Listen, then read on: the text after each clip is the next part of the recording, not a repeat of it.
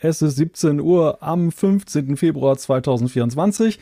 Donnerstagabend, das heißt, Heise Show ist angesagt. Und ja, warum moderiere ich die Heise Show hier an? Weil leider unsere gute Seele Anna krank ist und heute nicht dabei sein kann. Ich hoffe keine akute Form von Lampenfieber, aber wir werden, wir wünschen ihr auf diesem Wege alles Gute und rasche Genesung, dass sie uns dann bald wieder hier zur Seite steht. Aber wer auf jeden Fall da ist und äh, gesund und munter hoffentlich ist, ist der hochverehrte Herr Chefredakteur Dr. Zota. Hallo Volker, grüß dich.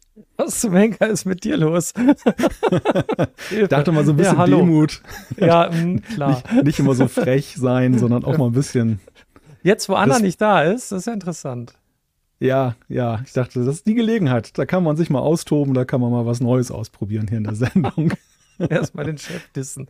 Sehr gut.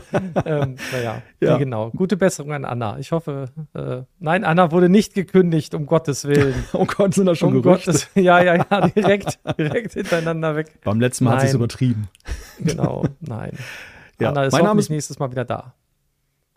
Das hoffen nicht. wir. Wobei, nächste, nächste Woche ist sie definitiv nicht da, aber das ist dann glücklicherweise nicht krankheitsbedingt. Dazu kommen wir allerdings später. Kleiner Cliffhanger. Ja, mein Name ist Malte Kirchner und wir haben natürlich das gewohnte Package wieder geschnürt mit drei Themen, die diese Woche uns sehr beschäftigt haben und zum anderen unseren kleinen ja, Pausenfüller möchte ich gar nicht sagen, weil sie sind ja selber schon Highlight unserer Rubriken. What's the Fuck News, äh, der, ich wollte schon sagen, der Tote der Woche, der, der Nerdgeburtstag und äh, das Quiz haben wir auch mit von der Partie. Ja, wollen wir direkt durchstarten, Volker? Können wir wohl machen. Ich möchte natürlich nicht versäumen, auch unsere bald knapp 100 Live-Zuschauer zu begrüßen, die uns auch zugeschaltet sind, die uns ja, ein bisschen Lebenszeit schenken und ihren Feierabend hier mit uns verbringen. Also auch gerne wie immer ein bisschen Input geben. Wir freuen uns und wir schauen nochmal auf die Reaktion. Unser erstes Thema, es geht um Tablets. Und da haben wir eine sehr interessante Statistik äh, zur Kenntnis nehmen können in dieser Woche, dass nämlich im Jahr 2023 Tablets einen gewissen Absturz hingelegt haben, kann man sagen. Die Verkaufszahlen sind drastisch eingebrochen und nun stellt sich natürlich die Frage, was hat es damit auf sich? Warum ist das so runtergegangen? Es geht um einen Einbruch von 20 Prozent auf immerhin noch die stattliche Zahl von 128,5 Millionen Geräten. Das ist allerdings der tiefste Stand seit dem Jahr 2011. Und wir erinnern uns, so alt ist ja diese Gerätekategorie noch gar nicht. Also äh, im Prinzip alles wieder auf Los, wie bei Monopoly. Die das IDC, was das analysiert hat, sagt, oder IDC, dass das Tablet vielleicht einfach auch als Luxusgut angesehen wird und das könnte schuld sein an diesem Rückgang. Also man führt das darauf zurück, dass die Wirtschaft ja so ein bisschen gestrauchelt hat und dass die Leute am ehesten dann am Tablet sparen und zuletzt eben am Smartphone oder eben auch am Notebook. Ja, Volker, wie siehst du das? Ist das eine plausible Erklärung dafür oder steckt da mehr dahinter? Hat das Tablet vielleicht an sich ein Problem? Werbung Ihre IT-Landschaft ist hochkomplex, Ihre Anforderungen an IT-Sicherheit sind hoch und eine einfache Migration zu einem Hyperscaler ist nicht ohne weiteres möglich? Die IT-Lösungen von Norris Network bieten die perfekte Grundlage für Ihre Multi-Cloud-Strategie. Nutzen Sie die Vorteile einer maßgeschneiderten Cloud-Lösung und steigern Sie die Agilität und Effizienz Ihres Unternehmens mit der Cloud-Expertise von Norris Network besuchen Sie www.noris.de slash multicloud.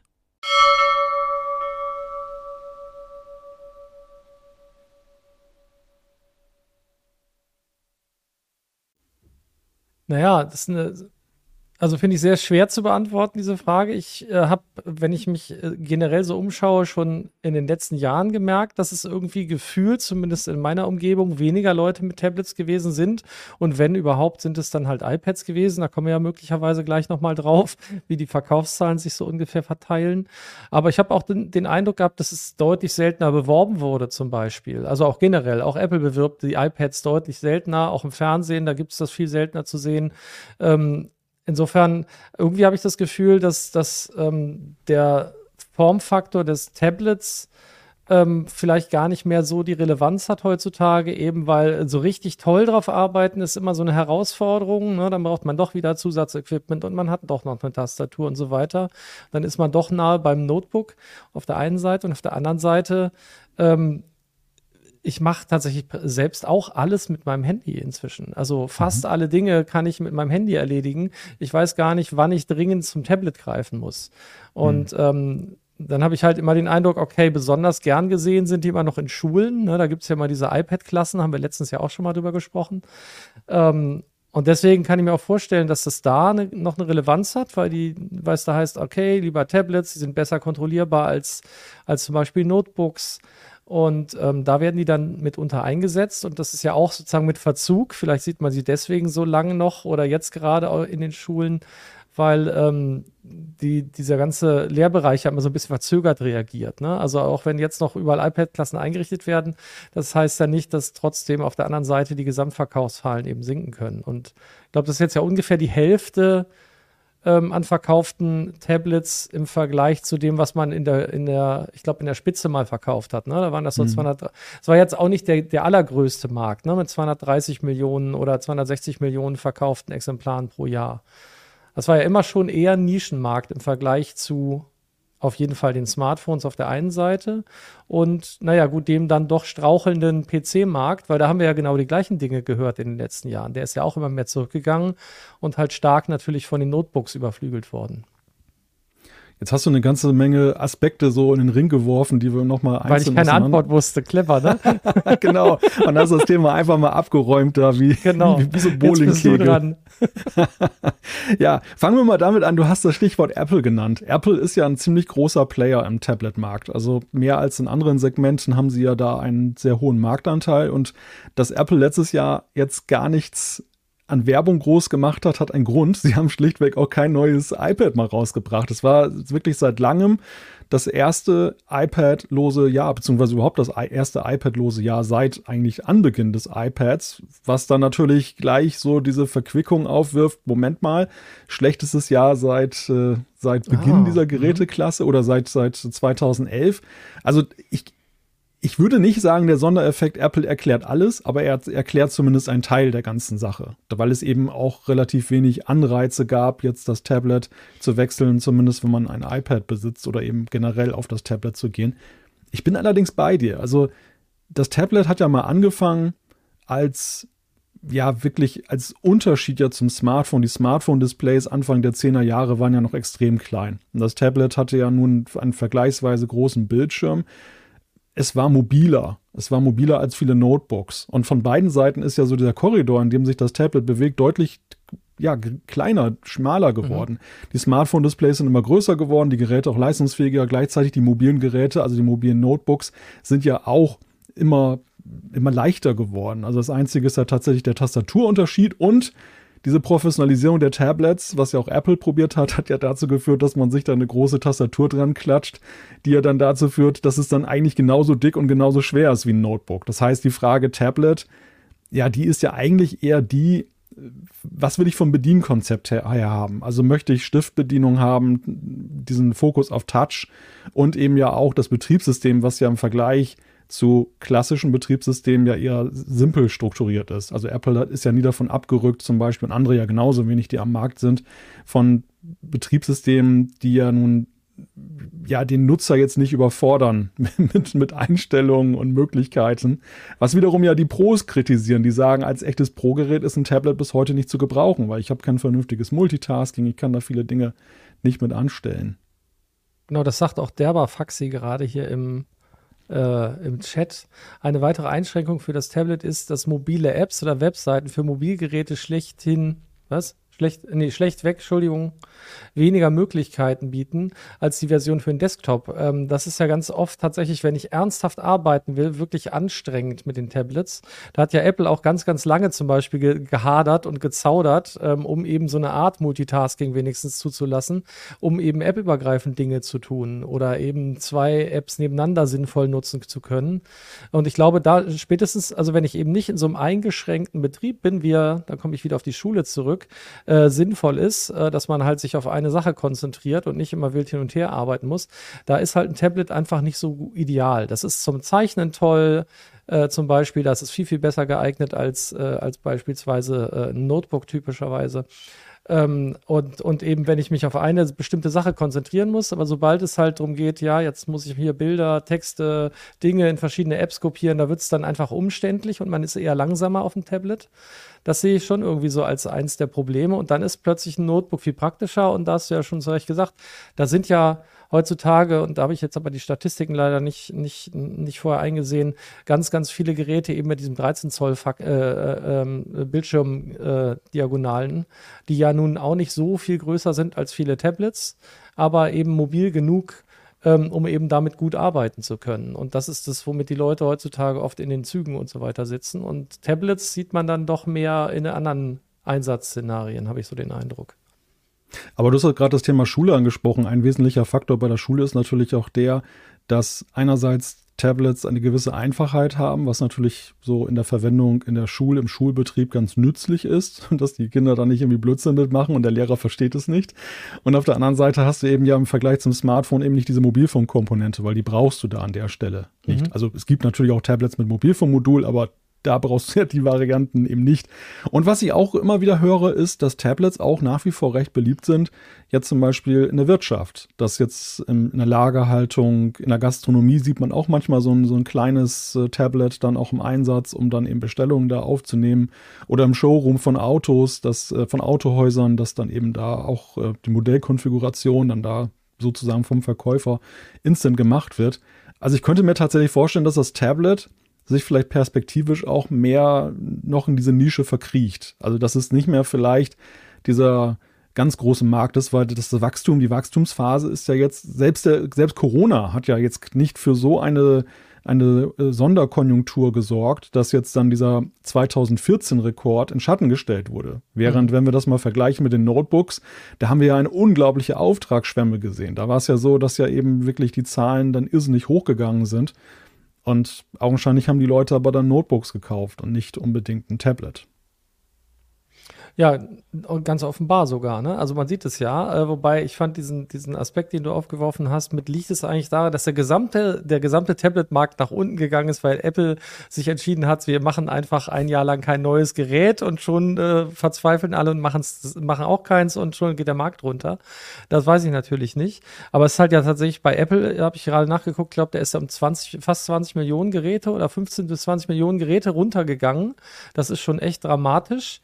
Ähm, bei den anderen war es nicht ganz so stark, aber Apple ist halt auch eben derjenige äh, oder der größte Player natürlich in diesem Umfeld. Ne? Mit jetzt immer noch knapp einem Marktanteil, glaube ich, von fast, knapp, äh, fast 40 Prozent. Also, aber ja, ich glaube, also ich glaube, es geht halt teilweise darum, eben, wie gesagt, Schul- und Bildungsbetrieb kann ich mir vorstellen, immer da, wo es sinnvoll ist, auch einen, einen Stift benutzen zu können. Das ist halt ja immer noch nicht die Domäne von den Tab, äh, von den von den Notebooks, also deswegen Gastronomie und so weiter oder eben, keine Ahnung, DHL und Co., wie, wie auch immer die Paketdienste so heißen, das wurde hier auch gerade im Chat genannt, das kann ich mir schon vorstellen.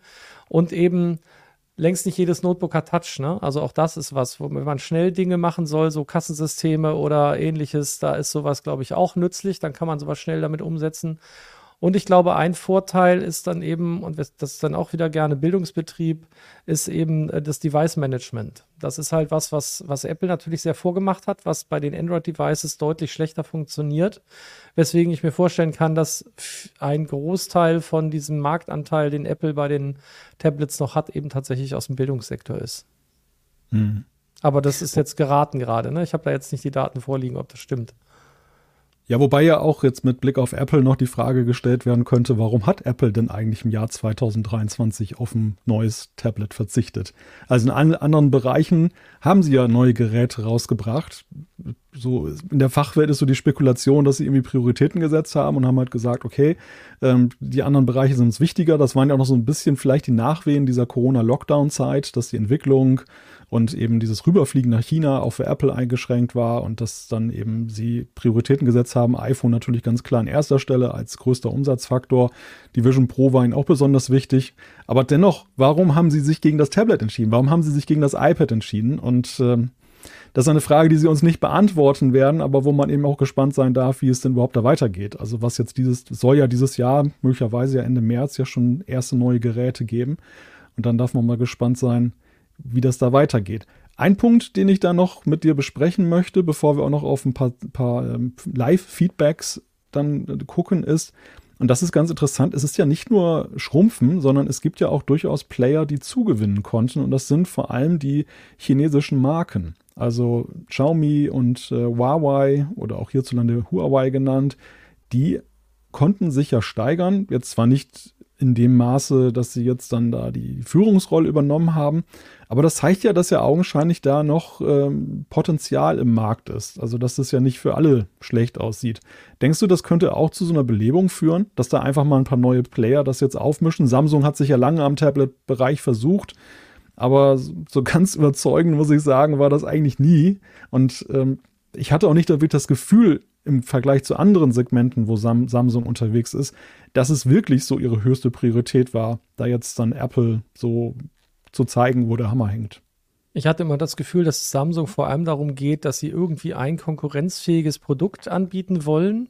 Das haben sie ja im Smartphone-Segment sehr gut geschafft. Das haben sie auch eine Zeit lang mit den Gott, wie heißen denn diese, die Galaxy Tabs natürlich gemacht, ne? Und, und haben da ja auch immer Produkte gebracht und sind da auf sehr ähnlichen Wegen, äh, äh, Wegen unterwegs gewesen.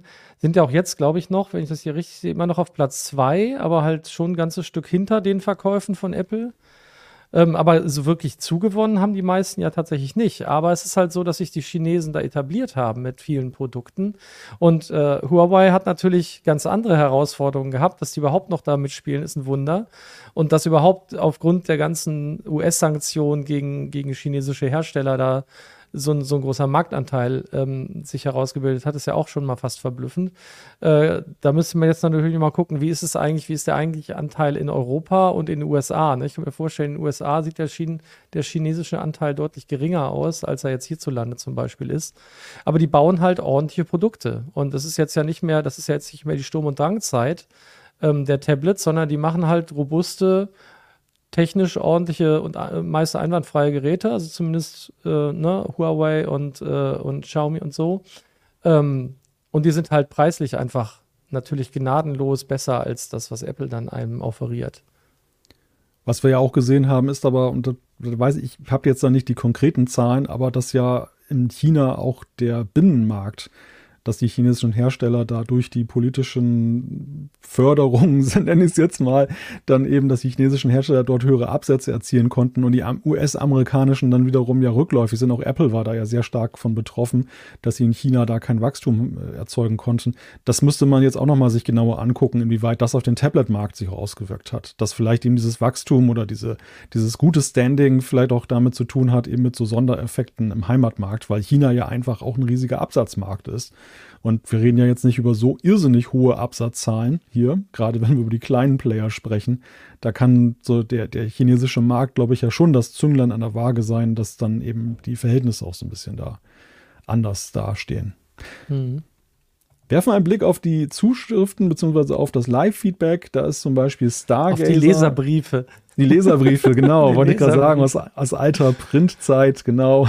Die wurden früher noch so mit ins Fernsehen mit so, mit so Postsäcken reingetragen. Gab es mal so eine Kindersendung, Entschuldigung. Egal, ich würde ja erwarten, wichtig. dass das jemand auf Karten schreibt und dann hier bei uns ins Bild reinmarschiert und dann im ja, Hintergrund oder? zeigt. Das Finde ich genau. auch super. Folgsame Mitarbeiter. Nein, Stargazer schreibt hier, das iPad ist mein Küchenfernseher. Ganz interessanter Punkt, so wie man das Tablet einsetzen kann. Ähm, Capilino weist uns darauf hin, weil wir ja von ein, ein paar Nutzungsszenarien gesprochen haben, auch dass auch DHL teilweise Tablets einsetzt.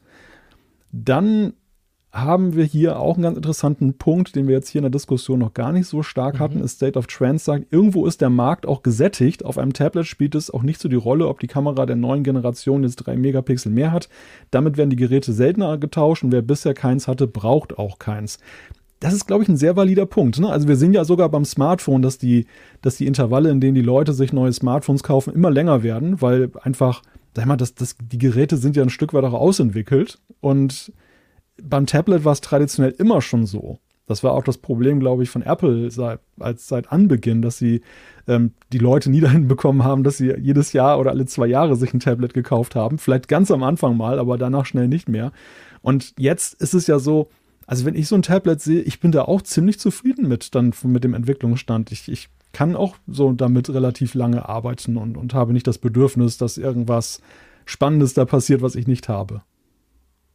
Das stimmt, das ist tatsächlich ein ganz interessanter Aspekt. Ne? Die, die sind relativ robust, man muss nicht ständig dem Allerneuesten hinterherrennen, es sei denn eben, wie gesagt, man kommt dann auf die Idee, man will damit mit echter Anwendung betreiben und eben nicht nur das zum gelegentlichen Surfen oder Video gucken etc. nutzen. Und ansonsten liegen die halt sehr lange, solange im Prinzip wie der Akku hält oder man es nicht versehentlich kaputtgeschmissen hat. Ähm, ich kann mich auch erinnern, ich glaube, ich hatte so, so, so ein Android-Tablet fünf, sechs Jahre. Also bevor dann der Akku kaputt war und dann hat sich halt Ne? Dann, dann habe ich es noch als, als Display benutzt am, am, äh, am Aufladegerät. Auch das hat funktioniert. Also das hat halt eine deutlich längere Halbwertszeit als äh, zum Beispiel ein Smartphone, wo man ja tatsächlich äh, ganz oft sagt, ach je, die Kamera, ja, da, die anderen machen jetzt viel bessere Bilder. Das ist ja der Anspruch, den man äh, überhaupt nicht, den man auch bei einem, äh, bei einem Tablet gehabt hätte. Stimmt schon, Und dann ist ein guter Punkt. Und dann habe ich hier noch jemanden, der sich Nico Ernst nennt, der schreibt mir. Wer ist das denn? mir fehlen vor allem kleinere Formfaktoren unter 10 Zoll, dann wäre es ein zweites immer dabei Gerät. Da gibt es schlicht keine neuen Tablets mehr. Das stimmt, ne? Auch das ist ein Punkt. Also äh, ich, ich, betone immer wieder Apple, aber das ist in dem Segment auch relativ naheliegend. Aber die haben ja das iPad Mini, ich weiß gar nicht, 2016 2014 roundabout irgendwann rausgebracht, dann ja selber über lange Zeit vernachlässigt. Also alle dachten, das Ding ist tot, weil es dann kein Update gab nach einigen Generationen und dann kam es ja doch wieder. Aber mhm. so richtig im Fokus steht es ja bis heute nicht. Und bei den anderen Herstellern sieht es ja, glaube ich, teilweise noch schattiger aus, was den kleinen Formfaktor angeht. Das war ja eher überraschend, dass, dass Apple das dann plötzlich wieder, wieder auf den Markt gebracht hat. Ne? Das ja. war ja eher, also fast schon unerwartet in dem Moment, dass es kam. Stimmt, die anderen ja, es gab, es gab lange Zeit, gab es so, gab es so 9 Zoll, weil es gibt ja die, also die meisten Smartphones, die nähern sich ja jetzt eher schon den 7 Zoll an. Da, da ist ja auch nicht mehr so viel Platz für kleinere Formfaktoren. Äh, da kann man ja eher ein billiges Smartphone mit Stift nehmen als ein Tablet, wenn man, wenn man das halt haben will. Und ansonsten ist ja quasi unterhalb von 9 Zoll fast schon Schluss für, äh, für Tablets. Und dann, dann ist da auch gar nicht mehr so viel Möglichkeit, äh, in einem kleineren Formfaktor was hinzubekommen. Ja, ja, im Grunde genommen ist da die gleiche Situation wie bei den iPods, ne? Die, der, der iPod Touch damals, der ja auch so seine Existenzberechtigung eingebüßt hat, weil es eben dann eben Smartphones in jeder beliebigen Größe gibt und ja, dann nimmt man das Mobilfunkmodul, selbst wenn man es nicht nutzt, nimmt man einfach mal billigend in Kauf. Warum soll man es nicht haben? Ne? Warum will man sich ein, warum will man sich ein Smartphone ohne Mobilfunkmodul kaufen noch? Außer, Ach, dass es vielleicht ein bisschen günstiger ist. Wer will denn telefonieren? Schon gut. Ja, see out. das macht Echt doch keiner jetzt? mehr. Retro. Schnick, ja, wunderbar. Dann würde ich sagen, dann äh, verlassen wir den Bereich der Tablets mal und nähern wir uns der ersten Rubrik dieser Sendung. Die What the Fuck News der Woche. Das ist wirklich ein Thema. Also jetzt nicht so, gar nicht mal so humoristisch, wo man What the fuck sagt, aber eben doch ziemlich ernsthaft. Äh, es geht darum, um die Zerstörung eines Waymo Robotaxis in San Francisco. Das hat sich am vergangenen Wochenende zugetragen. Dort wurde in Chinatown das äh, chinesische Neujahrsfest begangen und dann hat sich da etwas eingestellt, was Beobachter als recht eskalierend wahrgenommen haben. Ähm, da war es nämlich so, dass ein, dass ein, da stauten sich halt Fahrzeuge und da war unter anderem auch dieses selbstfahrende, dieses autonome Robotaxi mit dabei und plötzlich richtete sich da so Zorn gegen das Ganze. Jemand, der sprang dann auf das Auto drauf, zerstörte die Windschutzscheibe, dann gab es Applaus und Jubel der Menge und dann haben die sich alle so ein bisschen aufgestachelt mit dem Effekt, dass dann irgendjemand dann einen Feuerwerkskörper da reingeworfen hat. Das Ding ist dann in Flammen aufgegangen und es war dann wohl auch gar nicht so einfach für die Feuerwehr, das dann eben abzulöschen.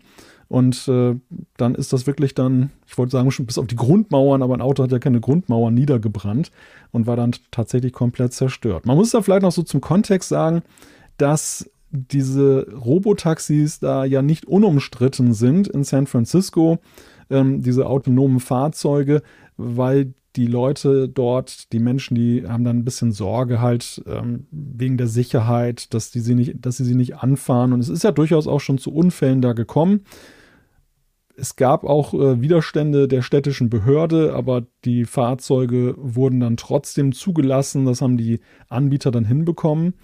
Und äh, da war es vor kurzem zum Beispiel so, dass ein Waymo-Taxi mit einem Radfahrer kollidiert ist. Es gibt auch so einen kleinen, eher harmlosen Widerstand zivil, des, oder zivilen Ungehorsam gegen Waymo, nämlich der Gestalt, dass immer mal wieder Leute Verkehrskegel auf die Motorhauben dieser Taxis draufstellen, um diese halt zum Stillstand zu bringen, weil die dann automatisch stoppen. Also das, Volker, ist doch eine Art äh, des Widerstandes, die, äh, die eher noch fast ganz niedlich anmutet, oder? Ähm, indem man dann nur so, so ähm, Kegel draufstellt, ja, ja, das auf jeden ja. Fall. Äh, das fand ich jetzt schon auch ziemlich heftig. Ähm, ich weiß nicht, ob da vielleicht noch andere Auslöser dabei gewesen sind, aber dass das dann sozusagen anscheinend so gefeiert wurde, äh, dass dieses Auto dann in Flammen steht, das ist schon wirklich ein bisschen bizarr, muss ich sagen, und sehr beunruhigend. Ähm, ich verstehe durchaus, dass, dass es da eine gewisse Ab Ablehnung möglicherweise gibt aus Sicherheitsbedenken. Und es gab ja nun gerade in den USA schon auch mit Cruise eben Probleme, gerade in San Francisco, ne, wenn ich mich recht erinnere, ähm, mit den, mit den äh, autonomen Fahrzeugen oder in Robotertaxen. Ähm, aber dass dann sowas dann passiert, das finde ich schon sehr, sehr, sehr bedenklich. Und äh, ja, da ist dann What the fuck wirklich nicht so im humoristischen gemeint. Das ist wirklich sehr, sehr betrüblich auf jeden Fall. Ja. Ja, wir sind ja hier jetzt im spekulativen Bereich. Also wir kennen, du hast ja gerade gesagt, man müsste jetzt genauere Kenntnis um die Ursachen haben, warum das da so eskaliert ist. Aber die Gedanken macht man sich da ja schon drüber. So mein erster Reflex war, ist das jetzt ein gesellschaftliches Problem? Denn San Francisco ist ja auch ein Ort großer gesellschaftlicher Spannung. Es gibt da sehr viel Armut und äh, auch eben einen hohen Anteil von Kriminalität. Also, dass da etwas eskaliert ist. Ist das jetzt gezielt gegen Waymo und diese Robotaxis? Oder, jetzt mal ganz vermessener Gedanke, ist das auch so eine, ja sag mal, in, ein in der Gesellschaft aufkommender Zorn oder eine Angst vor dieser, diesem Fremdartigen, dass die Technik immer ja, fähiger wird, dass, dass, dass Autos autonom durch die Gegend fahren. Wir reden jetzt ja seit über einem Jahr intensiv über KI, was ja auch viele Sorgen und Nöte wächst, äh, weckt, so im Sinne von, verliere ich meinen Job? Ähm, wie wird meine Arbeit künftig ausgestaltet sein? Werden nur noch die harten körperlichen Arbeiten von Menschen gemacht und äh, alles, was irgendwie so ein bisschen intelligenter ist, äh, kann man auch eine KI, also Papierarbeit kann eine KI immer erledigen. Ähm, könnte das auch damit reinspielen, dass da sich sowas entladen hat, so im Sinne von, weil gerade weil das ja das Neujahrsfest war, ne? Gerade so dieses, das ist ja mal dieser Moment, wo man auch ein bisschen an die Zukunft denkt und sich fragt, was kommt jetzt im nächsten Jahr. Ähm, und dann kam gerade da dieses Auto da entlang gefahren. Das kann ich mir durchaus vorstellen, ja. Also man merkt ja durchaus und äh, möglicherweise ist es in den USA und San Francisco vielleicht sogar noch viel stärker, dieses Gefühl, als es jetzt sozusagen in, in, ich sag mal, Good Old Germany ist, weil wir ja immer so ein bisschen hinter den Entwicklungen dann doch hinterher sind und selber merken, wie das Thema KI ähm, gerade drückt. Und natürlich hat autonomes Fahren sehr viel mit diesem Thema zu tun. Also KI, äh, Robotik und autonome Fahrzeuge, das ist ja sehr, sehr verquickt. Äh, kann ich mir schon vorstellen, dass Leute einfach da ärgerlich drüber sind. Oder wer weiß, vielleicht war einer daneben oder der, der auf die Motorhaube gesprungen ist, vielleicht war der auch ein Taxifahrer. Ja, und dann natürlich eskaliert das dann plötzlich in eine ganz andere äh, Richtung und viel schneller, als man sich das vielleicht vorstellen kann. Ich erinnere mich noch hier ähm, alleine, welchen Stress es gegeben hat, dass Uber in Deutschland an den Start gehen sollte, wie die Taxifahrer auf die Barrikaden gegangen sind. Äh, und äh, wenn da sozusagen ein autonomes Fahrzeug mir den Job wegnimmt, in Anführungszeichen, ähm, oder droht mir den Job wegzunehmen, dann kann es schon sein, dass es natürlich eskaliert. Aber ähm, trotzdem sind die Methoden da sehr fragwürdig an der Stelle, muss ich sagen. Und wie gesagt, in, gerade in San Francisco dürfen ja schon diese Fahrzeuge rumfahren. Das heißt, jeder hat diese Fahrzeuge schon mal gesehen und sich entweder darüber lustig gemacht äh, oder Angst davor gehabt äh, oder eben fühlt sich im Job äh, bedroht, je nachdem, äh, aus welchem Umfeld man gerade kommt. Ja. Ja, ja, ich glaube, ich meine, darüber können wir hier sehr leicht Konsens herstellen, dass wir sagen, Autos anzünden ist keine gute Idee. Nee. Sind wir uns mal einig, ausnahmsweise. Ausnahmsweise mal, genau. Dass, dass wir hier keine Werbung machen, dafür Autos anzuzünden. Ähm, Derbar Faxi hat auch noch eine interessante oder einen, einen, ja, einen wichtigen Aspekt, den, den ich, wie ich finde, auch den man auf generell auf Themen, die man nicht gut findet, anwenden kann. Nämlich, man kann auch äh, man kann auch durch Nutzungsverweigerung protestieren. Also Gewalt sollte nie eine Lösung sein, schreibt er hier. Und äh, da bin ich auch sowieso der Ansicht, dass, dass viele das halt immer so aus den Augen verlieren. Also man, man geht die Trends ja irgendwie trotzdem mit. Die, die Nutzung ist ja da. Aber es wird halt, eine, eine gewisse Mehrheit sagt halt, man findet das blöd. Also vielleicht sollte man auch da einfach mal hinterfragen, ob man dann eben auch, äh, auch konsequent ist dann, dass man es dann nicht nutzt. Und auch vielleicht dafür wirbt, dass andere es auch nicht nutzen. Politische ja. Willensbildung. Ja, ja, oh. ja. Da sind wir in den USA ja auch ganz groß gerade dabei. Ja, ja, ja, das stimmt. Aber da, da, sind die USA uns auch vielleicht gar nicht mehr so fern. Also, ja. Nee, das stimmt wahrscheinlich. Ja. Verlassen wir das politische Parkett schnell wieder und überlassen wir das entsprechenden Fachmedien, die sich darum kümmern. Äh, unser zweites Thema ist aber auch ein Stück weit ein politisches, äh, mit tatsächlichen Auswirkungen aber auf die äh, ja, Hacker-Community, auf Sicherheitsinteressierte. Es geht um den Flipper Zero und es geht darum, dass Kanada eine Initiative gegen Autodiebstahl gestartet hat. Und nun stellt man sich natürlich die Frage, Moment mal, Autodiebstahl, was hat denn das mit dem Flipper Zero zu tun? Tatsächlich ist der in dem Zusammenhang als unerlaubtes Gadget genannt worden oder als Gadget, das man da ausschließen möchte. Der Flipper Zero, wer es nicht weiß, ist ja ein Pen-Test-Werkzeug. Und äh, ja, mit dem kann man bei sehr alten Fahrzeugen tatsächlich dann was bewegen, jetzt im Sinne von, dass man da Codes kopieren kann von Funkschlüsseln, aber eben nicht bei neuen Fahrzeugen, die modernere Techniken einsetzen. Und ja, jetzt ist so die Frage, ne, so man, man sagt, der normale, normale Konsument soll diesen Flipper Zero nicht mehr kaufen können. Äh, Leute, die so Sicherheitsforscher sind schon.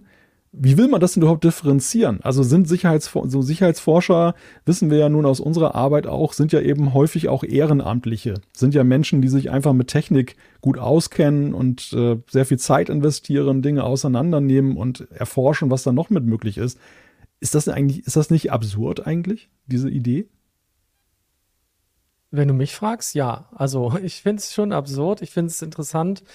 Ähm, dann müsste man ja eigentlich eher überlegen, also oder äh, die Frage ist, wie will man es durchsetzen? Im Prinzip kann man ja nur den freien Verkauf komplett unterbinden von solchen Gerätschaften und das dann halt eben nur über einen Fachhandel, äh, bei dem es dann möglicherweise einen entsprechenden Nachweis geben muss, äh, verkaufen ähm, oder so hochpreisig machen. Ich meine, äh, das ist ja auch noch so gewesen. Das ist, Flipper Zero sieht ja erstmal aus wie ein Spielzeug, sieht aus wie so ein Tamagotchi, ist auch nicht besonders teuer. Jeder hat es ausprobiert und damit hat es eine vergleichsweise große Verbreitung.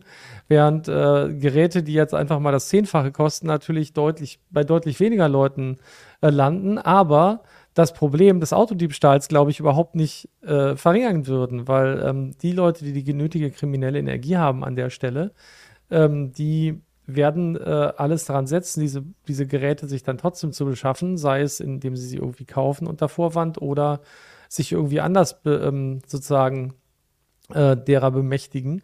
Aber äh, der Witz ist, man wird dadurch, glaube ich, ke quasi keinen ernsthaften Autodiebstahl verhindern, dadurch, dass es so ein Flipper Zero nicht mehr gibt. Na klar gibt es Leute, die aus Spaß, in Anführungszeichen, oder weil sie irgendwie, weiß nicht, sich für besonders toll halten, dann sowas mal machen. Aber das sind typischerweise ja nicht, nicht die Autodiebe, sondern das sind dann irgendwelche, keine Ahnung, halbstarken Spinner, wie auch immer, Betrunkene, die meinen, sowas unbedingt probieren zu müssen und den Leuten äh, imponieren zu wollen damit. Aber ich glaube, dass das eigentliche Problem, um das es geht jetzt in Kanada, nämlich Autodiebstähle zu verhindern, dass das jetzt nicht der, der typische Grund sein kann. Beziehungsweise, ja, man kann dann halt alte Autos klauen, das stimmt. Also das ist dann schon möglich und ja, vielleicht ist das im Moment vielleicht ein etwas größeres Problem, aber grund das grundsätzliche Problem wird man damit ja nicht verhindern können. Und ähm, der Flipper Zero, mit dem kann man natürlich ganz viel Unfug machen, ne? Ampelschaltungen etc. pp, iPhones abstürzen lassen. Das ist ja meistens das ist ja eigentlich sowas wie, früher haben die Leute irgendwie so ein, keine Ahnung, so eine Batterie in der Hand gehabt, haben die Hand gegeben und dann hat man einen Stromschlag gekriegt. Das ist genauso in, in der Kategorie Device, nur dass es jetzt halt eben so Elektrozaubereien sind, die man damit machen kann. Manchmal, manchmal auch das Furzkissen der Neuzeit, oder? Oh, das Furzkissen, sehr schön. Das Furzkissen der Neuzeit mit, ja, mit digitalem Display. Ja, aber aus deinen Äußerungen leite ich jetzt so ab. Die Frage ist ja, will man das Werkzeug verbieten, was offenlegt, dass Hersteller nicht ganz sauber arbeiten oder überarbeitungsnötige Software haben? Oder müsste man nicht vielmehr die Hersteller eigentlich an die Kandare nehmen? Müsste man nicht vielmehr dafür sorgen, wenn es, wenn einem wirklich an Sicherheit gelegen ist, dass verbindlich die Abschottung dann eingefordert wird? Spätestens wenn es bekannt wird, dass da eine Schwachstelle ist.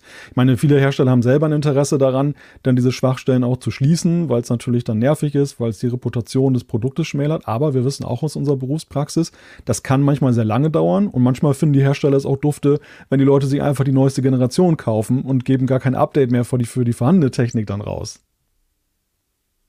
Ja, äh, ich meine, man wird wahrscheinlich kaum von einem Autohersteller, der ein Auto im Jahre 2000 verkauft hat, erwarten, vermute ich, äh, dass der heutzutage nach 23 Jahren noch ein Update ausliefert. Äh, das ist aber ja immer so ein bisschen das Problem. Wie gesagt, die CT hat ja das Thema Ampelschaltungen ähm, auch aufs Tapet gebracht vor ein paar Monaten, ähm, wo man dann auch festgestellt hat, aha, man kann mit bestimmten äh, mit bestimmten Devices relativ einfach Ampel, könnte man Ampelschaltungen manipulieren.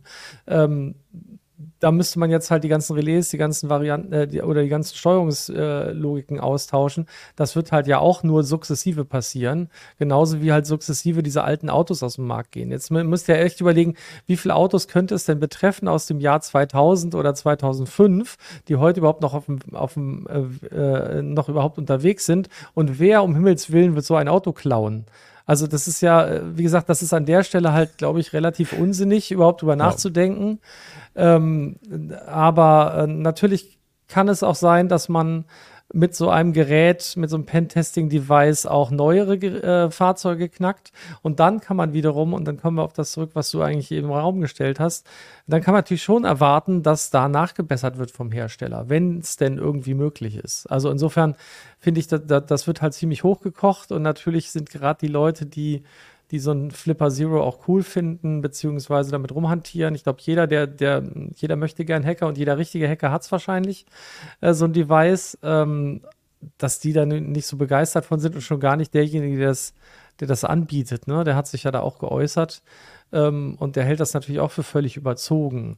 Und natürlich ist das nicht das Gerät oder das erste Gerät der Wahl, wenn ich ausgerechnet Autos klauen will. Ich wollte gerade sagen, beim 24 Jahre alten Auto, da kannst du ja fast schon sagen, spart es dir die Entsorgungsgebühren, wenn das noch einer mitnimmt. Ja, kann man eigentlich froh sein. kann man dann einfach gar nicht abschließen, dann braucht man auch keinen Flipper Zero. Die Abwrackprämie gibt es ja nicht mehr, also insofern ist das vielleicht dann gar nicht mal so schlecht.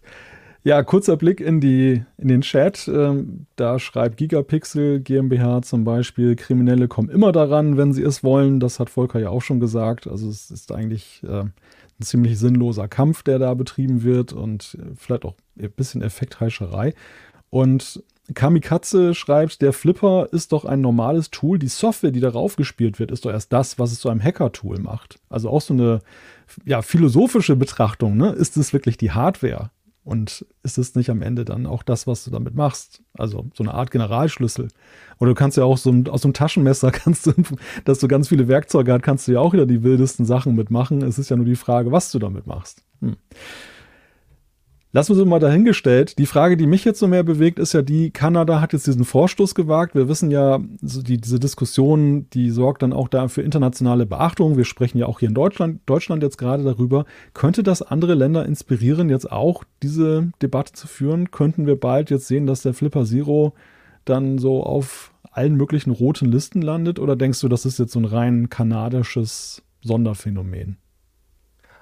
Ach, sagen wir mal so, ähm, ich könnte mir schon vorstellen, dass der ein oder die andere ähm, Politikerin in anderen Ländern jetzt auch denkt, ach ja, interessant, wir haben ja auch so ein Problem mit Autodiebstählen. Vielleicht sollte man mal darüber nachdenken, ähm, dass das, äh, dass man vielleicht doch auch über so ein Verbot nachdenkt. Aber ich, ich, ich weiß es nicht. Also ich, ich könnte mir vorstellen, dass das ein ziemliches Strohfeuer ist und äh, mir nicht vorstellen, dass das jetzt tatsächlich zu große Kreise zieht, ähm, weil das halt ganz, ganz viele Fragen noch aufwirft. Äh, mit denen kann man sich natürlich beschäftigen, aber bis, bis die alle geklärt sind, gibt es schon das nächste Tool. Äh, und das ist dann wieder wahrscheinlich nicht so im, im Fokus gewesen. Und dann gibt es die nächste Debatte.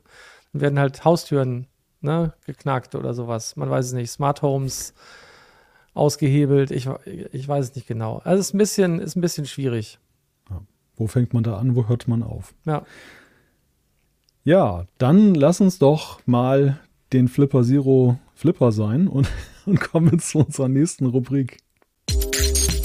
Der Nerdgeburtstag der Woche. Ich muss nochmal lobend erwähnen, dass übrigens diese Beiträge für den Nerd-Geburtstag und für die What the Fuck News tatsächlich noch von Anna vorbereitet wurden. Also nicht, dass wir uns jetzt da falsche Lorbeeren anheften. Das hat Anna dann noch gewissentlich erarbeitet. Und vor allem jetzt beim Nerd-Geburtstag ist das von besonderem Interesse, denn das ist tatsächlich ein sehr interessanter Geburtstag. Leider wieder einmal hat der Gute es nicht lebend in die Sendung geschafft, aber knapp daneben ist auch vorbei. Es geht um Niklaus Wirth, äh, Schweizer Informatiker und Pionier in Programmiersprachen. Der hätte heute seinen 90. Geburtstag gefeiert. Bedauerlicherweise ist er am 1. Januar dieses Jahres verstorben, also noch gar nicht so lange her. Wir hatten ja auch einen Nachruf äh, auf Heise Online. Ja, so ein bisschen zu seiner Biografie, studierter Elektroingenieur, Doktor in Berkeley, Professor in Stanford und Zürich bis 1999. Er unterrichtete Informatik, insbesondere auf dem Gebiet der Programmiersprachen. Und dort ist er dann, denke ich, auch den allermeisten eben ein Begriff, denn er entwickelte mehrere Programmiersprachen selbst, darunter PL360, Modular 2 und Oberon, aber die bekannteste, und zu der habe ich auch ein persönliches Verhältnis, weil es war meine erste große Programmiersprache, äh, Pascal das er Anfang der 70er Jahre entwickelt hat. Pascal ist ja, ja, ist immer noch präsent, aber heute vor allem so im universitären Bereich und in sicherheitskritischen Anwendungen lustigerweise noch sehr gefragt, während ja die restliche Welt oder die restliche IT-Welt sehr häufig eben an den C-Sprachen unterwegs ist oder auch neuere Programmiersprachen dann verwendet, die sich dann aber auch so an der C-Syntax orientieren. Das, was er gemacht hat, wurde natürlich auch honoriert, zu Recht. Er erhielt zahlreiche Auszeichnungen, darunter den Turing, Turing Award, den IEEE e Computer Pioneer Award und er war der einzig oder war auch der einzige deutschsprachige Informatiker, der den Turing Award überhaupt erhalten hat. Ja, uninteressant ist auch, ähm, so ein kleine Nebengeschichte. Er brachte 1980 eine der ersten Computermäuse nach Europa. Und zwar war er da bei einem Forschungsaufenthalt in den USA. Und äh, daraufhin produzierte Logitech, Schweizer Unternehmen, die erste Serienmaus der Welt. Und die sind ja bis heute noch im Maus-Business ja sehr stark unterwegs. Also da kann man mal sagen, wer hat es erfunden in umgekehrter Weise, ne? Nicht die Schweizer. da, da, hat jemand Inspiration mitgebracht. Aber das muss man ja auch erstmal erkennen, das Potenzial. Ja, Pascal erinnere ich mich auch noch dran, auf jeden Fall. Hast du da Lang auch drin der, entwickelt oder nur, nur bewundert? Nee, nee, nee. Ähm, wir hatten in der Schule haben wir ähm, rela nach, relativ viel mit Pascal gemacht. Turbo Pascal war da so das, womit vieles getan wurde. Und ähm, ja, gut, dann gab es ja noch, wie gesagt, gab ja noch die Nachfolger, Modular, Modular 2, Oberon und so weiter. Damit habe ich dann nichts mehr zu tun gehabt. Aber an Pascal kann ich mich durchaus noch erinnern. Lange her. Lange her, ja. Und interessant ist übrigens auch noch, es gibt noch das Wirtsche Gesetz. Das äh, formulierte er mal, wonach Software schneller langsam wird als Hardware schnell. Oh Gott, allein diesen Satz zu äußern. Software wird schneller langsam als ja. Hardware schnell. Sehr schön. Muss, muss man das sich hat, auf der Zunge zergehen lassen. Das, das, hat, das hat bestimmt auch irgendwie eine Verquickung mit dem Murschen Gesetz. mit der aber ich glaube, Verdopplung der so, Rechengeschwindigkeiten. Aber so subjektiv würde ich sagen, stimmt es, oder? Das ist ja eigentlich ja. so dass man immer das Gefühl hat, die Software wird schneller, schneller wieder ressourcenhungriger und äh, bremst aus, als dass die Hardware. Und was haben wir für performante Hardware mittlerweile? Aber ja, selbst da ist es dann zumindest bei anspruchsvoller Software dann eben schnell so, dass sie es ausreizt. Wobei ich ganz ehrlich sagen muss, es ist, kommt mir heute nicht mehr so, nicht mehr so häufig so vor. Äh, bisschen viele So's, ihr wisst schon ähm, äh, wie es früher mal war. Ich glaube, ganz oft war es dann auch das Betriebssystem, das da, das da ein bisschen Verantwortung äh, übernehmen musste.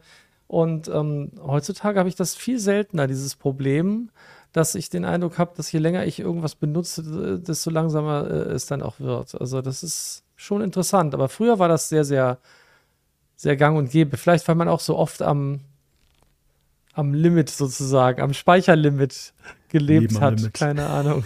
Leben am Speicherlimit. Klingt ganz spannend, das war voll langweilig. ja, Prognis äh, ergänzt gerade noch, dass Niklaus Wirth ähm, auch hauptsächlich durch Algorithmen und Datenstrukturen bekannt war. Also man, man kann, glaube ich, sagen, er war in gewisser Weise ein Tausendsasser ne, in der IT. Also er hat wirklich, war eine der prägenden Figuren der letzten Jahrzehnte und äh, hat uns da eine ganze Menge Gutes hinterlassen, was ja, wie man sieht, ja auch im kollektiven Gedächtnis geblieben ist oder eben immer noch im aktiven Gebrauch. Also wirklich ein sehr interessanter Mensch, der leider nicht mehr unter uns weilt. Apropos nicht mehr unter uns weilt, es wird ja auch vermehrt nachgefragt, wo Anna abgeblieben ist. Um Gottes Willen. Um das, Gottes sind Willen. das sind diejenigen, die hier sich wahrscheinlich in der Mitte der Sendung zugeschaltet haben. Auch für die nochmal kurz der Hinweis, Anna ist leider krank und äh, wird dann demnächst wieder hier sein. Hoffe ich zumindest. Aber Das hoffen wir alle, auf jeden Fall. Auch Genau. nach, nach so vielen Genesungswünschen am Anfang, äh, das kann nur klappen. Ja, richtig. Der, der kollektive heiße Daumendruck gilt ihr.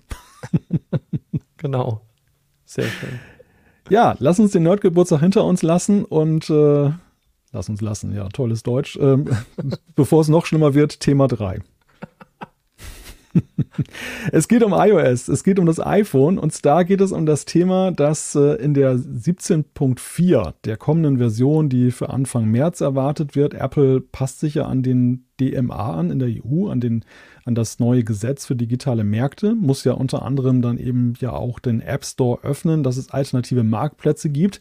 Aber jetzt plötzlich in Beta 2 vor circa zwei Wochen fanden Entwickler was anderes, nämlich dass Web-Apps nicht mehr in gewohnter Weise auf dem iPhone funktionierten und das auch kurioserweise oder nicht so kurioserweise nur im EU-Gebiet. Kurios war an der ganzen Geschichte, dass Apple dazu aber bislang nichts gesagt hat. Es gibt auch in den Release Notes keinen Hinweis und wir haben mittlerweile seit dieser Woche auch Beta 3, die hat dieses Problem dieses vermeintliche Problem auch nicht behoben. Jetzt ist also das Problem da, dass Progressive Web Apps ähm, eben auf dem iPhone möglicherweise in Europa jetzt künftig erstmal nicht mehr funktionieren. Das betrifft zum Beispiel solche Sachen wie, dass einfach eine App eigenständig im Vollbildmodus angezeigt wird, dass sie Offline-Fähigkeiten hat, dass sie Push-Nachrichten empfangen kann. Ja. Was, ist da los? Was ist da los? Genau. Volker, hast du eine Ahnung? Nee, habe ich nicht. Aber das, also, also überhaupt nicht. Mir ist, mir ist auch völlig unklar, aber das kannst du bestimmt viel besser äh, beantworten, weil du, glaube ich, auch den Artikel dazu geschrieben hast. Deswegen dachte ich, drehe ich jetzt die Frage einfach um. Ah. Ähm, du kannst, du hast, kannst dir bestimmt viel besser einen Reim darauf machen, warum jetzt ausgerechnet Web-Apps nicht mehr funktionieren. Und was hat das mit dem DMA zu tun an der Stelle? Oder gibt es da überhaupt einen Zusammenhang? Also es ist ja alles Spekulation, wie gesagt, weil Apple selber hat sich auch auf Nachfrage bislang nicht dazu geäußert, sowohl uns gegenüber als auch international. Wir, wir müssen, wir stochern also im Nebel herum. Aber es gibt einen Zusammenhang, also ich glaube, dass der Zusammenhang zum DMA und der EU besteht, ist relativ klar, weil sonst würde es ja nicht nur EU-Gebiet betreffen. Auf dem iPad witzigerweise, wo auch neue Betas da sind für iPadOS 17.4, existiert das Problem nicht. Da sind, funktionieren die Web-Apps weiterhin, aber dort ist es ja auch so, dass Apple da keine Anpassung vorgenommen hat an den DMA im Gegensatz zum iPhone. Also ich glaube, diese Indizienkette ist relativ geschlossen. Der andere Punkt, warum das jetzt einmal aufgetaucht ist oder ob das Absicht war, das ist ein viel spannenderer Punkt. Also Apple führt ja die Möglichkeit ein, dass man auch andere Browser-Engines jetzt künftig nutzen kann. Bislang ist es ja so, man kann ja nur die Apple-eigene WebKit Safari Engine benutzen und auch im Zuge des DMAs müssen sie einen Auswahldialog anbieten. Das ist ganz witzig, wenn du das installiert hast, die 17.4, dann kommt dieser Hinweis, dass du jetzt mehr Möglichkeiten hast. Und dann hast du wirklich so eine Riesenliste von Browsern, wo du auswählen kannst, was dein Standardbrowser künftig ist. Und viele Namen darunter kannte ich gar nicht. Es war ganz witzig. Ich habe da ganz neue Sachen da kennengelernt. Und die Web-Apps haben ja bislang auch mit der Safari WebKit Engine funktioniert. Und zur Funktionsweise von Web-Apps muss man wissen, die brauchen so einen sogenannten Service Worker. Das ist ein JavaScript, das halt in einem Prozess läuft, der sich abkoppeln kann vom Hauptprozess des Browsers. Und da wittert man ja schon, was das Problem sein könnte. Apple hat ein sehr striktes Sandboxing.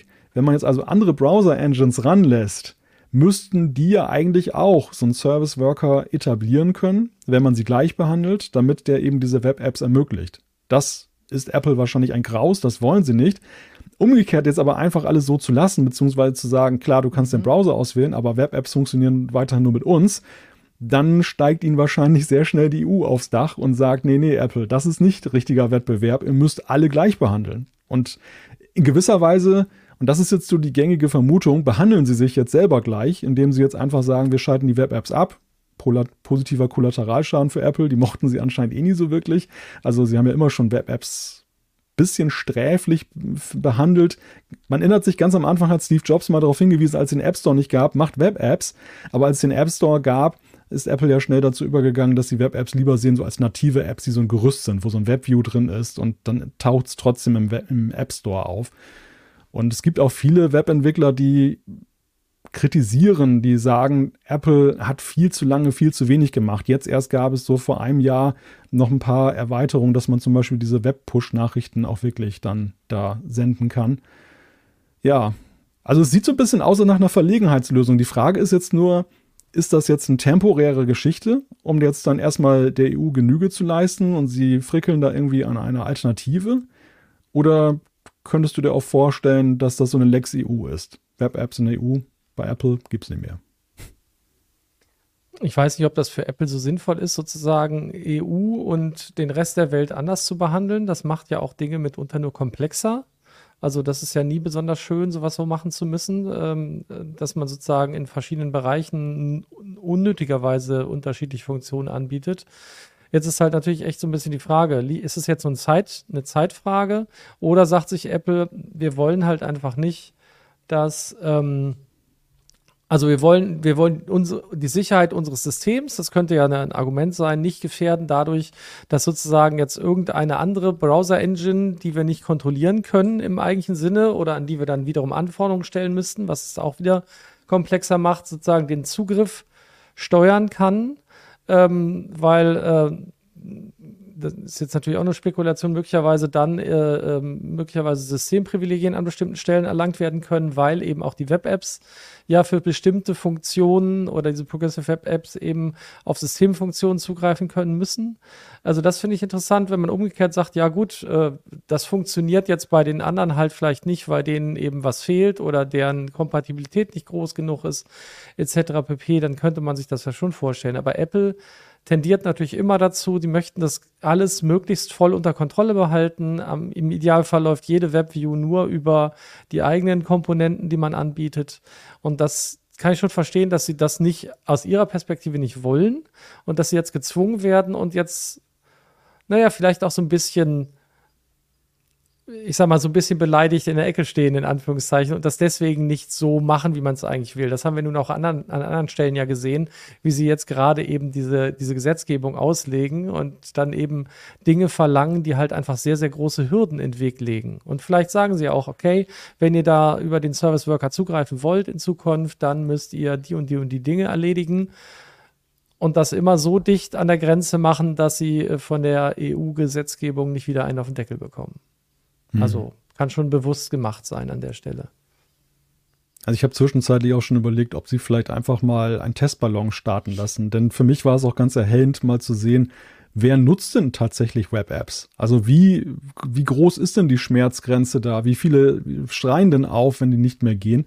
Und ich habe gestaunt, dass es ja doch eine ganze Menge Menschen sind. Also ich selbst äh, finde zwar Web-Apps sehr faszinierend, so als Alternative zu der nativen App, aber ich muss ganz ehrlich gestehen, ich hatte bestenfalls mal einige hier, hier und da mal ausprobiert, aber eigentlich keine jetzt im regelmäßigen Gebrauch, jetzt im Vergleich zu nativen Apps, die ich da fest installiert habe. Aber es gibt augenscheinlich gerade im, habe ich gehört, auch so im, im Firmenkontext äh, relativ viele die da eben Web-Apps benutzen, weil man zum Beispiel so eine Mitarbeiter-App hat und die wird dann plattformübergreifend, ist sie halt einfach viel einfacher zu entwickeln und zu pflegen, ähm, wenn du dann eben eine Web-App machst, anstatt dass du jetzt dann für jede Plattform eine native entwickelst. Gerade jetzt für Business, äh, ja, kleinere Business-Kunden, die jetzt dann eben jetzt auch nicht so, so viel so viel Etat haben, um das dann eben dann da voranzubringen. Also vor dem Hintergrund scheint mir das Thema Web-App eben doch keines zu sein, wo jetzt dann gar keiner äh, aufheult jetzt angesichts dieser Perspektive.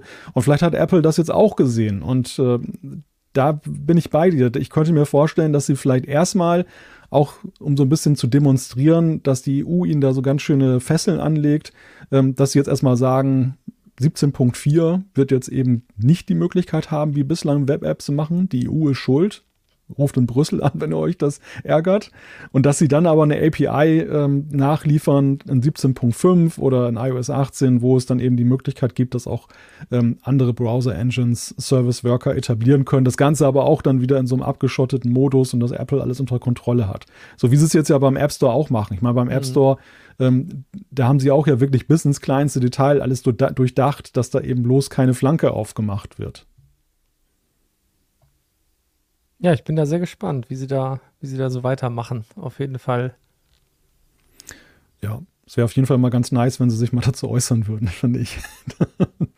Aber ich habe das Gefühl, dass sie halt, dass die halt bis, bis zum äh, Inkrafttreten jetzt, wann ist das? Am 7., 8. März ja, oder 7. so? März, ja. Ähm, dass sie sich da erstmal bedeckt halten werden. Weil ähm, im Prinzip haben die jetzt ja gesagt, gut, wir haben die Dinge getan, das hat halt Auswirkungen, also zumindest nach unserer Meinung. Und wir können auch nicht alles ruck, ruckzuck umsetzen. Ähm, weil die haben ja auch einen anderen Fokus. Ne? Ich meine, natürlich, wahrscheinlich hätte Apple die Möglichkeit sogar, die Dinge anders umzusetzen, aber die haben halt gar kein Interesse daran. Und werden, werden halt gezwungen, die Dinge zu tun. Ja, und Deswegen das sind die vielleicht knatschig. Und zum anderen ist es, ist es so, dass wir uns natürlich momentan, da wird auch geschrieben von Fortis Voluntas, man sollte eventuell einfach warten mit dem Update. Aber es ist ja auch so, wir sind ja noch in der Beta. Also, dass Apple jetzt nicht kommuniziert, ähm, da können sie sich natürlich auf den eleganten Standpunkt zurücksetzen, dass Beta-Software eh nicht fertig ist. Das heißt, warum müssen sie begründen, dass in der Beta irgendwas nicht geht? Das ist ja normal, dass sowas mal passiert. Oder wir haben auch schon immer mal gesehen, dass sie Features wieder zurückgezogen haben in der Beta-Phase, die sie dann versucht haben einzuführen und dann kamen die erst viel später wieder. Also, vielleicht haben sie im Moment noch nicht zu kommunizieren, weil es auf das finale Release, was jetzt Anfang März dann ja erwartet wird, gar keine Auswirkung hat. Das ist natürlich auch noch die Option. Also so ein kleiner Sturm im Wasserglas, den wir jetzt gerade hier diskutieren. Aber auf jeden Fall eine sehr interessante Entwicklung. Und ähm, ich meine, wir sehen ja an allen Fronten momentan, dass sich ja in Sachen DMA, DSA da viel bewegt. WhatsApp hat ja dieser Tage sich auch dazu geäußert, wie sie jetzt vorsehen, dann andere Messenger dann zum Implementieren oder ihnen eine Schnittstelle zu bieten, wie das sich uns präsentiert. Das ist so ein zweiten Posteingang dann ja gibt, dann für externe Apps, dass, dass dann eben sie Wert legen auf Verschlüsselung und dass dann eben das Signal-Protokoll dann als das äh, gilt, was dann eben verwendet werden soll, auch ganz interessant. Also ja, spannende Einblicke, die wir da in diesen Tagen gewinnen. Ja, ich gucke hier gerade noch mal so in den Chat, aber ich würde fast sagen, auch mit Blick auf die fortgeschrittene Zeit, wir beenden das dritte Thema und jetzt wird's lustig. Die Quizfragen der Woche. Jetzt so erst? Wie, ja, jetzt, jetzt erst. Das, das ist, wir haben ja diesen öffentlich-rechtlichen Ansatz. Bis jetzt war es so. Bildungsfernsehen. Okay, und, und, jetzt, jetzt, jetzt wird's lustig. Genau, jetzt zum Abend hin gibt es noch ein bisschen Entertainment, ne? Kurzweil, wie man ja früher sagte. Kurzweil, oh Gott. Mal so ein paar antiquierte Wörter hier zu gebrauchen. Ja, diese Woche ähm, es ist ja immer die Schwierigkeit, wenn Anna nicht da ist, die als unsere neutrale Quizmasterin dann ja eben, die, sie darf ja ruhig wissen, was im Quiz Thema ist, beziehungsweise sie darf auch die Antworten wissen. Wenn wir jetzt mit uns selber hier quizzen, dann müssen wir natürlich aufpassen, dass äh, nicht nur Volker dann da rätselt und, und Antworten gibt. Deshalb habe ich unseren Quizmaster Markus Will, der ja immer dankenswerterweise hier die Vorarbeit leistet, gebeten, mal wieder zwei Briefumschläge zu machen. Einen mit den Fragen und einen mit den Lösungen. Ich habe jetzt den leichten Wettbewerbsvorteil, dass ich die Fragen jetzt schon kenne. Das lässt sich nicht vermeiden, aber die Antworten kenne ich nicht. Insofern kann ich da zumindest miträtseln und ich kann dir sagen, Volker, bei dem Thema habe ich keinen Vorteil. Das, das, wäre so lustig gewesen. Du hast den Brief, den, den, Umschlag mit den Fragen und ich den mit den Antworten. Das wäre auch so. so ja, das wäre auch nicht. Das Zusammenpuzzeln. Sehr gut. Das, das wäre nochmal eine Idee. Ja, es geht diese Woche um Tomb Raider. Und zwar oh. in dieser Woche sind nämlich Tomb Raider 1 bis 3 remastered für PC, PlayStation 5, Xbox Box Series 10 und Nintendo Switch erschienen. Und die Neuauflage der ersten drei Teile ist ja einer der Erfolg, eine der Erfolg, oder es ist eine Neuauflage der ersten drei Teile einer der erfolgreichsten Spieleserien aller Zeiten. Und um uns da vor Lara Croft, dem Nerd-Jugendschwarm, zu verneigen, hat Markus ein kleines Quiz zu dem Thema auf den Weg gebracht. Ja, das, war noch die, waren noch Zeiten, ne, wo man noch einen Jugendschwarm hatte, der total pixelig ist. Ich, ich muss zugeben, ich habe äh, die, die alten Tomb Raider-Teile, also die Originalversion, äh, quasi gar nicht gespielt. Ich fand die Steuerung unmöglich, fand das ganz schrecklich und hatte gar keine Lust auf das Spiel. und ähm, habe dann erst mit den, mit den Neuauflagen irgendwann angefangen, äh, als die, die Person auch deutlich mehr wie ein Mensch aussah und weniger wie ein fragwürdiger Pixelhaufen. Wobei natürlich großartiger Auftritt im Ärztevideo damals. Ja. Ganz das könnte, das könnte jetzt auch schon wegweisend sein, äh, wenn ich jetzt unsere erste Frage betrachte, beziehungsweise wenn wir jetzt mal in die Fragen starten. Aber jetzt ist ja mal eine, eine Systemfrage. Und zwar, für welches System wurde Tomb Raider zuerst veröffentlicht? Da haben wir als Antwortvarianten erstens Sega Saturn, zweitens MS-DOS, drittens PlayStation oder viertens Engage. Was auch immer das ist. Ich weiß doch nicht mal, was Engage ist, muss ich gestehen. Ist das nicht, war, nee, das war nicht dieses Spieletelefon von Nokia oder sowas? Nein, Engage, was war denn das? Das sagt mir, irgendwie sagt mir, irgendwas klingelt da. Aber Sega Saturn. Von wem das war denn, von wem ist denn das eigentlich? Ist das von I, wer hat das denn entwickelt? Eidos? Nein, von wem ist denn, von wem ist denn überhaupt Tomb Raider gemacht worden? Ich weiß es nicht mehr. Ah ja, Nokia, Nokia Engage Nokia heißt Engage, es. Ja, die ja, Nokia, ja, genau, Spielekonsole. Genau. Ähm, ich ich bilde mir ein, dass ich das das erste Mal auf einem Emulator gespielt habe. Für, für eine Playstation, tatsächlich. Aber das kann auch vollkommener Trugschluss sein. Ich bilde mir ein, dass, es, dass ich dass, man, dass ich es erst ganz lange nicht spielen konnte. Und DOS hatte ich ja nun auf jeden Fall. Also PC hatte mhm. ich ganz lange, aber ich hatte, ich hatte keine der drei anderen. Und irgendwie, irgendwie habe ich das Gefühl, ich habe das mit teilweise komplett fehlenden Texturen. Ich meine, das Spiel sah so schon aus, als hätte es keine Texturen. Ähm, irgendwie auf dem PlayStation-Emulator mal gespielt. Ich weiß nicht mehr genau. Aber irgendwie bilde ich mir ein, PlayStation. Ich weiß nicht. Ja, ja ich würde auch auf PlayStation tippen. MS-DOS ist irgendwie verlockend, das zu wählen, weil das war tatsächlich dann der Punkt, wo mir das Spiel, also ich habe es gar nicht, ich habe es nie durchgespielt oder irgendwas. Ich glaube, ich habe irgendwann hatte ich mal äh, das mal irgendwie gesehen, aber ähm, MS-DOS ist jetzt das, was mir so am naheliegendsten dann war, aber ich glaube, es kam ursprünglich von der PlayStation. Also wollen wir PlayStation mal einloggen? Ich würde PlayStation einloggen. Ja. Engage wäre natürlich total der Knüller. Weil ja, so Werbevehikel oder irgendwie sowas, ja, keine Ahnung, weil Nokia sein, zu dem sein. Zeitpunkt noch Geld hatte oder ich weiß es nicht. Mal gucken. Wir werden es später erfahren, denn ich, ich, muss die Spannungskurve jetzt noch ein bisschen mehr erhöhen. Wir können ja den Briefumschlag erst öffnen, wenn ich auch die anderen Antworten so lesen darf. Also wird hier erstmal weitergearbeitet. Jetzt kommt Frage Nummer zwei. Und zwar, Frau Croft erforscht in dem Spiel verschiedene Welten und erfährt wilde Abenteuer. Was ist, ist so? Ja, sagt Herr Will. Markus ist der Experte hier. Was ist Zion im Zusammenhang mit Tomb? Oh. Ich, hoff, ich, das, ich hoffe, ich habe das richtig ausgesprochen. Dann haben wir Zion. erstens okay. A. Eine Gottheit der Winde. B. Ein Endgegner in Level 2. C. Eine Region, den, eine Region, die Lara bereist. Bereist. Bereist, genau. bereist. Jetzt weiß ich schon, kommt, kommt schon der Howard Carpenter raus am Ende des Sendung. Oder ein, ein gesuchtes Artefakt. Oh mein Gott. Ich habe, wie gesagt, die, die alten nie, nie gespielt. Zion. Das kann echt in der Tat das könnte in der Tat alles sein. Eine Gottheit der Winde. Irgendwann in einen der Neuauflagen kommen mal solche, so eine Gottheiten der Winde vor. Ich kann mich aber nicht an den Namen erinnern. Bei Gottheit der Winde denke ich mal an Blefax-Werbung. Gottheit der Darmwinde. Äh, egal. ähm, eine Region, die sie bereist. Sie be bereist sie nicht, aber außer so Inseln, Dinge äh, oder Orte, die, die es gibt. Also äh, so, keine Ahnung, Russland oder irgendwas und ähnliche Orte. Hm.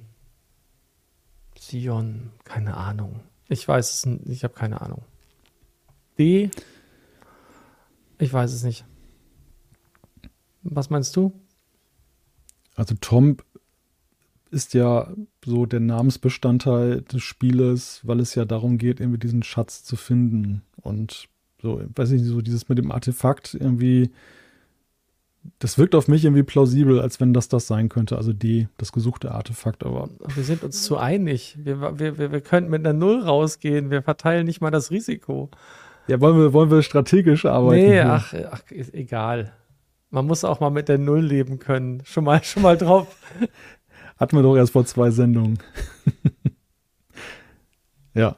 Nico spoilert darum, sehe ich gerade. Aber das betrifft, glaube ich, die erste Frage. Egal. Wenn es nach, nach, Nico geht, wenn es nach Nico geht, haben wir definitiv falsch gelegen. Na, schauen wir mal. Okay, dann aber wir loggen das trotzdem mal ein. Und jetzt kommt die letzte Frage und die wirst du ja mit Leichtigkeit beantworten können. Ja, und zwar, nicht. welche Aussage zu Lara Croft stimmt? Es geht darum, mit dem Hype wurden ja nicht nur Computerfreaks auf die taffe Hauptdarstellerin aufmerksam. Und da ist die Frage, was ist richtig? Erstens, wurde von der Queen zur Ritterin geschlagen. Aber das stellen wir schwierig vor mit dem Schwert. Wie willst du das machen bei so einer Pixelfigur? B. Wurde Gesicht einer weltweiten Kosmetikkampagne. C. War Akteurin im YouTube-Musikvideo. Oder D. Hing als Werbefigur vom Big Ben hinab.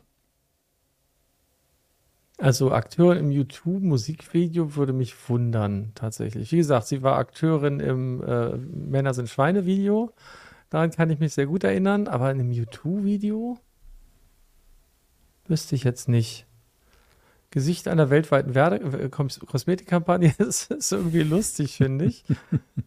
zu einer Ritterin, zur Ritterin geschlagen. Eigentlich, die Queen macht ja nicht so viel Spaß mit sowas, ne? Nee, ich also kann mir nicht vorstellen, dass das so progressiv Singen. ist. Also, das wäre ja. Vom Big Ben hängen. Ich weiß nicht, ob man Sachen an den Big Ben hängen durfte. Kann ich mich jetzt nicht erinnern. Ich habe kein Bild vor Augen jedenfalls davon, aber wer weiß. Ähm, ich meine, die, die, die ist Engländerin im, im Spiel, ne, glaube ich. Und lebt doch da auf so einem Landgut und so. Also insofern irgendwann Bezug zu England gibt es da schon. Aber wenn, wenn ich A ausschließe, C ausschließe und mich an den nicht erinnern kann, dann bliebe nur B. Aber das, da kann ich mich auch nicht dran erinnern. also, aber lustig wäre es natürlich. Die reine Haut des Pixelgesichts. Warum nicht? Warum nicht B? Ich finde das lustig. Nimmst du B? Ja, ich. Ich nehme B. Ich gehe jetzt mal aufs Ganze und, und äh, so, das Absurdeste scheint mir ja zu sein, zur Ritterin geschlagen zu sein. Und dann, damit wir da tats tatsächlich mal jetzt noch irgendwie einen kleinen Unterschied reinbringen, tippe ich mal auf A. Und ich habe mich übrigens dann. Bin ich sehr gespannt. Und ich, ich habe übrigens, da wird auch zu Recht darauf hingewiesen, ich habe mich hier als äh, absoluter Unkenner entlarvt, weil ich allein schon den Namen auch falsch ausgesprochen hatte. Tomb Raider muss es ja dann heißen. Tomb, ja, ja. Raider. Genau. Ja, gut, dann äh, lösen wir mal auf. Ich rufe jetzt mal die Lösung auf hier. Ich hoffe, in der Datei steht auch was drin, sonst stehen wir blöd da. Ja. Super. tut, tut es. Und zwar, für welches System wurde das Ganze zuerst veröffentlicht, war ja unsere erste Frage. Und richtig ist, ei, ei, ei, ei, ei, da liegen wir völlig daneben. Sega Saturn ist die Nein. richtige Antwort. ja, das, das Spiel Ernsthaft? wurde zwar mit, mit Hinblick auf die PlayStation entwickelt, erschien aber zuerst auf Sega Saturn und dann sechs Wochen später für PlayStation und MS-DOS. Nein, und dann noch ein bisschen Nerdwissen dazu. Die Serie mit der ikonischen Spielfigur umfasst mittlerweile mehr als 20 Spiele, deren verkaufte Kopien insgesamt auf die 100 Millionen zu gehen. Damit gilt Tomb Raider als einer der ersten erfolgreichsten Spieleserien aller Zeiten. Ja, ja also ich habe die, die, die, die, wie gesagt, die Neuauflage, die drei Teile, waren es drei, die habe ich auch sehr gern gespielt. Die fand ich von der Spielmechanik auch viel besser. Und ja, fand ich irgendwie gut. Außerdem gab es da Nvidia Hair, wie hieß das? Ihre Haare konnten sich, also es waren Haarsträhnen, da gab es extra noch äh, von Nvidia dann irgendwelche äh, Modelle, womit man dann nur auf Nvidia-Karten realistische Haaranimationen hatte, weil sie doch ganz oft so einen Pferdeschwanz hatte und der dann immer über die Schultern mhm. irgendwie ploppte. Ich weiß gar nicht mehr, wie das hieß. Herr. Egal. Kann bestimmt der Chat sagen.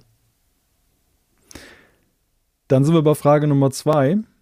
Und jetzt habe ich mal eine gute Nach Nachricht für uns. Ähm, es war ja die Frage mit, was ist Zion im Zusammenhang mit dem Spiel? Und äh, die richtige Antwort ist ein gesuchtes Artefakt. Ah. Glück gehabt. Und zwar ist es ein Artefakt aus Atlantis, nach dem Lara Croft sucht. Es ist dreiteilig und wurde von den Herrschern Qualopek, Tiokan und Natla, alle wahrscheinlich falsch ausgesprochen, von mir geschaffen. Nico, Nico sagt nochmal, seht ihr keinen Spoiler eben bei der Antwort auf die erste Frage, weil er, glaube ich, MS-DOS, ähm, aber er, er, hat halt, naja, hat halt schon recht gehabt, ne? Mit dem 3D-Beschleuniger, ohne das kannst du das Spiel gar nicht an, äh, gebrauchen. Da gab es halt die Voodoo-Grafikkarten. Und es hieß Nvidia Hairworks, wo wir gerade bei Grafikkarten sind, ähm, wo man dann eben, wo Lara dann mehr bewegliches Haar hatte und nicht nur irgendwie so eine, so, so eine, so eine Lego-Mütze als Haarersatz. Und witzigerweise ja auch, ähm, das war ja vorhin auch noch so ein Thema, dass MS-DOS und PlayStation ja gleichzeitig rauskamen, die, die Version. Also da war es ja in unserer Vermutungswelt eher so, dass die PlayStation zuerst war und MS-DOS ja, kam schon. dann später. Weiß nicht, ja. ja. Witzig, also kann einem die Erinnerung manchmal trügen, beziehungsweise vielleicht hat man sich auch mit dieser Frage damals gar nicht so intensiv auseinandergesetzt und das ist einfach nur so geraten.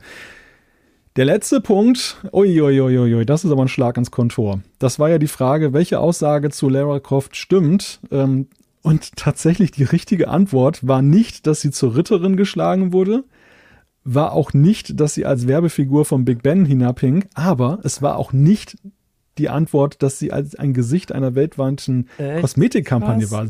Sie ist nicht nur bei den Ärzten aufgetreten, sie ist auch beim, bei in einem YouTube-Musikvideo aufgetreten. Und zwar Lara Croft, verkörpert von Angelina Jolie, spielte in einer speziellen Videoversion von dem U2-Song ah. Elevation mit. Darin kämpft U2 mit Hilfe von Lara gegen eine bösartige Kopie der Band. Der Song befindet sich auch auf dem Soundtrack des 2001 erschienenen Films Lara Croft Tomb Raider. Nerdwissen, es gilt aufgrund der vielen aufwendigen Spezialeffekte als eines der teuersten Musikvideos der Welt.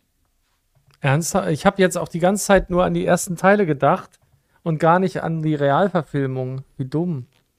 Naja, gut, aber ich, ich habe, egal, ich konnte mich trotzdem nicht erinnern, dass, also an dieses Video muss ich gleich mal nachschauen, das Video, das gibt es bestimmt ja irgendwo.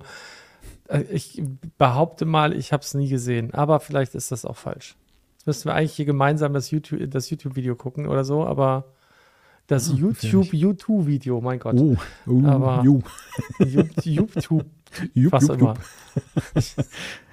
ja, aber ausgestattet mit ganz viel Nerdwissen können wir jetzt jede Party am Wochenende bestreiten. Das ist ja das Gute, was wir mitnehmen aus der ganzen Sache. Und, glaube ich, Gleichstand, ne? Eins zu eins. Ähm, wir gehen ja, zumindest. Oder? Ja, ja, wir haben beide nur eine Antwort richtig und das war die zweite. Ja.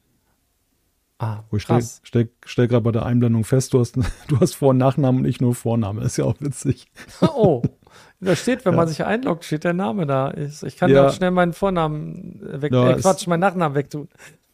Ich, ich nenne mich ab, ab sofort nur noch Malte, so wie Mr. T. Nur, nur noch Kirchner. Kirchner. Genau.